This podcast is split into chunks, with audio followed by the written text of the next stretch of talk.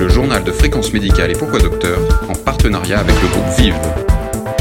Jean-François Lemoine. Bonsoir à toutes et à tous. L'épidémie est contrôlée, a répété tout le week-end le professeur Delfrécy, ce qui, dans le langage des infectiologues, signifie que nous passerons probablement des vacances d'été paisibles du côté de la Covid-19. Bien évidemment, ajoutent tous ces médecins, en poursuivant les gestes barrières, en attendant un hypothétique retour du virus, hypothétique quant à la violence et quant à la date. Mais nous serons prêts. Notre rédaction a décidé de revenir en détail sur les certitudes, les incertitudes et les flops de cet épisode inimaginable il y a encore quelques mois et qui fait désormais partie de l'histoire de ce siècle. Une série de podcasts des rédactions de pourquoidocteur.fr et de fréquencemédicale.com avec le soutien du groupe Vive. Et le premier à nous répondre sera le professeur Jean-Paul Stahl, le grand infectiologue grenoblois. Jean-Paul Stahl, bonjour. Bonjour. Alors l'épidémie du moins en Europe est finie? Oh, est Finie, non, il y a encore des cas hein, qui, se, qui se déclarent, mais plus c'est plus euh, contrôlé, on va dire, euh, en façon très générale, ce sont des cas contrôlés, euh, et donc l'épidémie est en cours de terminaison, on va dire. On peut pas dire zéro, mais euh, en cours de terminaison. Alors contrôler, c'est le mot politiquement correct pour signifier fini? C'est ce qu'il faut dire. En général, c'est comme ça qu'on parle des épidémies d'ailleurs. La pandémie, elle, n'est pas finie. Alors la pandémie, non, parce qu'il y a un énorme développement en Amérique du Sud actuellement. Euh, qui, est, qui est très préoccupant. Euh, aux États-Unis, malgré les déclarations tonitruantes de qui vous savez, euh, c'est pas contrôlé, euh, en tout cas pas partout. Donc non, sur le plan pandémique, c'est loin d'être contrôlé. Alors tout cela, c'est d'abord la victoire du confinement. Ah certainement. Euh, je crois que là, je, on, peut pas dire que on, on s'est trompé là-dessus. Euh, je crois qu'effectivement, le confinement en France, en tout cas, on a calculé, hein, ça a évité à peu près euh, 60 à 80 000 morts. Ça n'a pas été assez médiatisé, à mon avis. Euh, et peut-être que tous les soirs, au lieu de, de, faire part du nombre de morts, on, aurait dû aussi euh, faire part du nombre de cas évités. Euh, ça aurait eu une vocation pédagogique, je pense. Euh, mais il n'empêche, euh, le, le, confinement est, est, a été utile de, de ce point de vue-là. Euh, je, je, ne vois pas bien d'autres solutions qui auraient pu être, euh, qui auraient pu être euh, appliquées. D'ailleurs, les Suédois qui ne l'ont pas appliqué le regrettent. On aurait pu dire aussi que si la France avait disposé de 20 000 lits de réanimation avec le personnel qui va avec, il n'y aurait jamais eu tous ces morts. C'est possible aussi. Mais est-ce qu'on est prêt à dépenser l'organisation, la maintenance, le personnel, le matériel de 20 000 lits de réanimation alors que euh, en temps ordinaire, euh, la France en a besoin de 7000. Euh, donc euh, voilà, sur le plan euh, pour une épidémie qui était un imprévisible et deux qui semble-t-il arrive une fois par siècle. Donc je suis pas sûr qu'on on puisse on puisse parler comme ça. On peut aussi opposer le coût de cette structure à celui de la faillite de notre économie qui se profile. Mais cela, c'est un autre débat qu'il faudra bien avoir un jour. Ça, c'est un débat économique très, très large, effectivement, euh, qu'il faut, qu'il faut avoir. Après, là où on peut se, se poser des questions, c'est sur les, les comportements culturels. C'est-à-dire qu'il y a eu des, il y a des, certains pays euh, qui ont, la Suisse par exemple, hein, que je connais bien, euh, la Suisse par exemple a, a, mis en place des mesures de restriction, mais qui n'étaient pas aussi drastiques euh, que, que, ce qui a été mis en France, mais simplement un Suisse n'est pas un Français. Et, et quand on lui dit euh, faites attention, il fait attention. Un Français, de façon très large, je parle pas pour euh, l'ensemble de la population, mais de façon très large, un Français, quand on lui dit il faut faire ça, en général, il essaye de faire autrement. Cela veut dire que les gestes barrières fonctionnent ça veut dire que les gestes barrières fonctionnent. Ce qui n'est pas très étonnant, parce qu'une épidémie euh, à transmission interhumaine, ben, elle passe par définition, elle passe d'un individu infecté à un individu sain. Donc quand on met une barrière entre les deux, il n'y a plus de transmission. On ne connaîtra jamais plus un confinement général comme celui que l'on vient de vivre?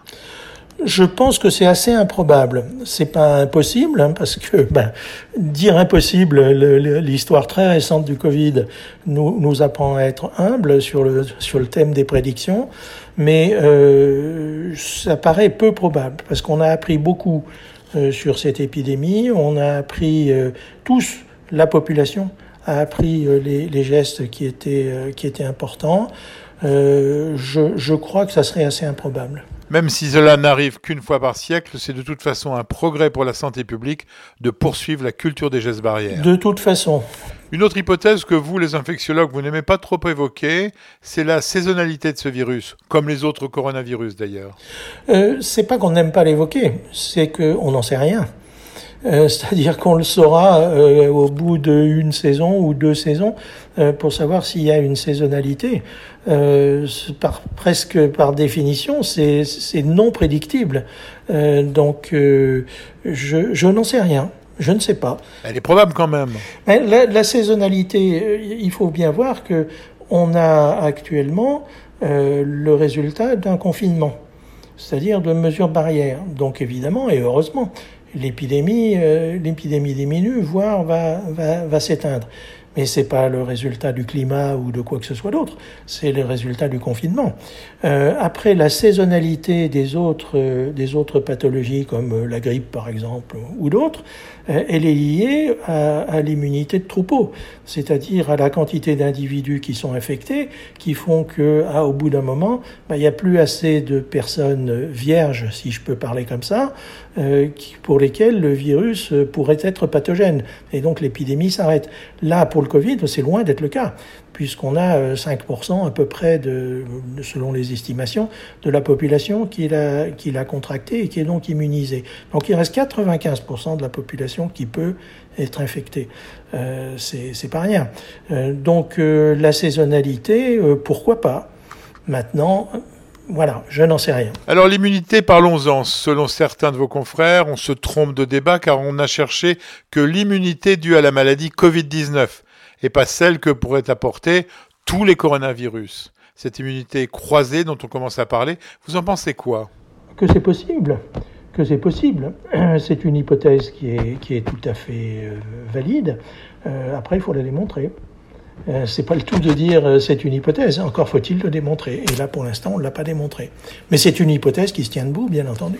Et la prouver, c'est faire des études différentes pour la rechercher. Exactement. C'est exactement, c'est-à-dire faire des études dans la population générale euh, pour voir quel est le pourcentage de personnes qui ont une immunité euh, vis-à-vis des coronavirus, ce que personne n'a jamais fait à ce jour, euh, parce que personne n'a cherché à faire une sérologie du rhume, bien entendu. Donc, il y a des vraies études épidémiologiques à mener pour pour voir si on arriverait à montrer effectivement cette immunité croisée. Mais c'est une hypothèse qui est tout à fait sensée. Parlons de la mortalité liée à ce coronavirus. Les chiffres sont extrêmement variables, voire fantaisistes d'un pays à l'autre, parce que je pense qu'on ne prend pas partout les mêmes critères pour calculer. C'est quoi le chiffre réel? Oh, Ça dépend, mais comme, comme, euh, comme vous le soulignez si bien, euh, ça dépend du dénominateur. C'est-à-dire, euh, on, on, calcule le nombre de décès, on le rapporte à quelque chose.